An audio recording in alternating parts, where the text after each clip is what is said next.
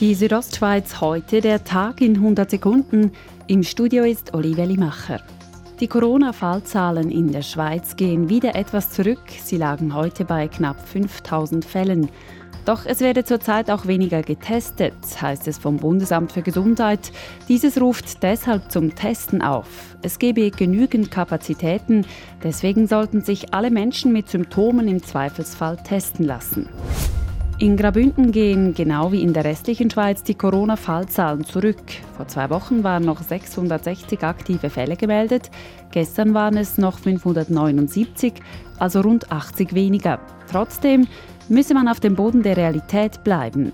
Wir sehen, unsere Zahlen gehen zurück, wenn auch langsam. Und darum bestätigt sich einfach einmal mehr, es braucht halt effektiv, auch wenn es lästig ist, sehr viel Geduld. Sagt der Bündner Gesundheitsdirektor Peter Peyer.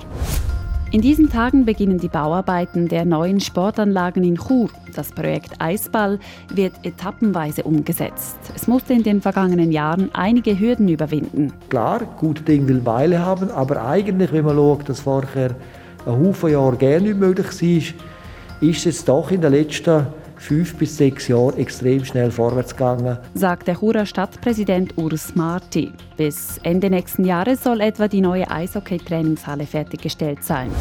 Ins Ausland. Nach der Überprüfung der Präsidentenwahl im US-Bundesstaat Georgia ist Joe Biden als Sieger bestätigt worden. Sein Vorsprung vor Amtsinhaber Donald Trump beträgt knapp 12.300 Stimmen, erklärte der zuständige Staatssekretär. Vor Beginn der von Hand durchgeführten Überprüfung der rund 5 Millionen Stimmzettel hatte Biden einen Vorsprung von rund 14.000 Stimmen.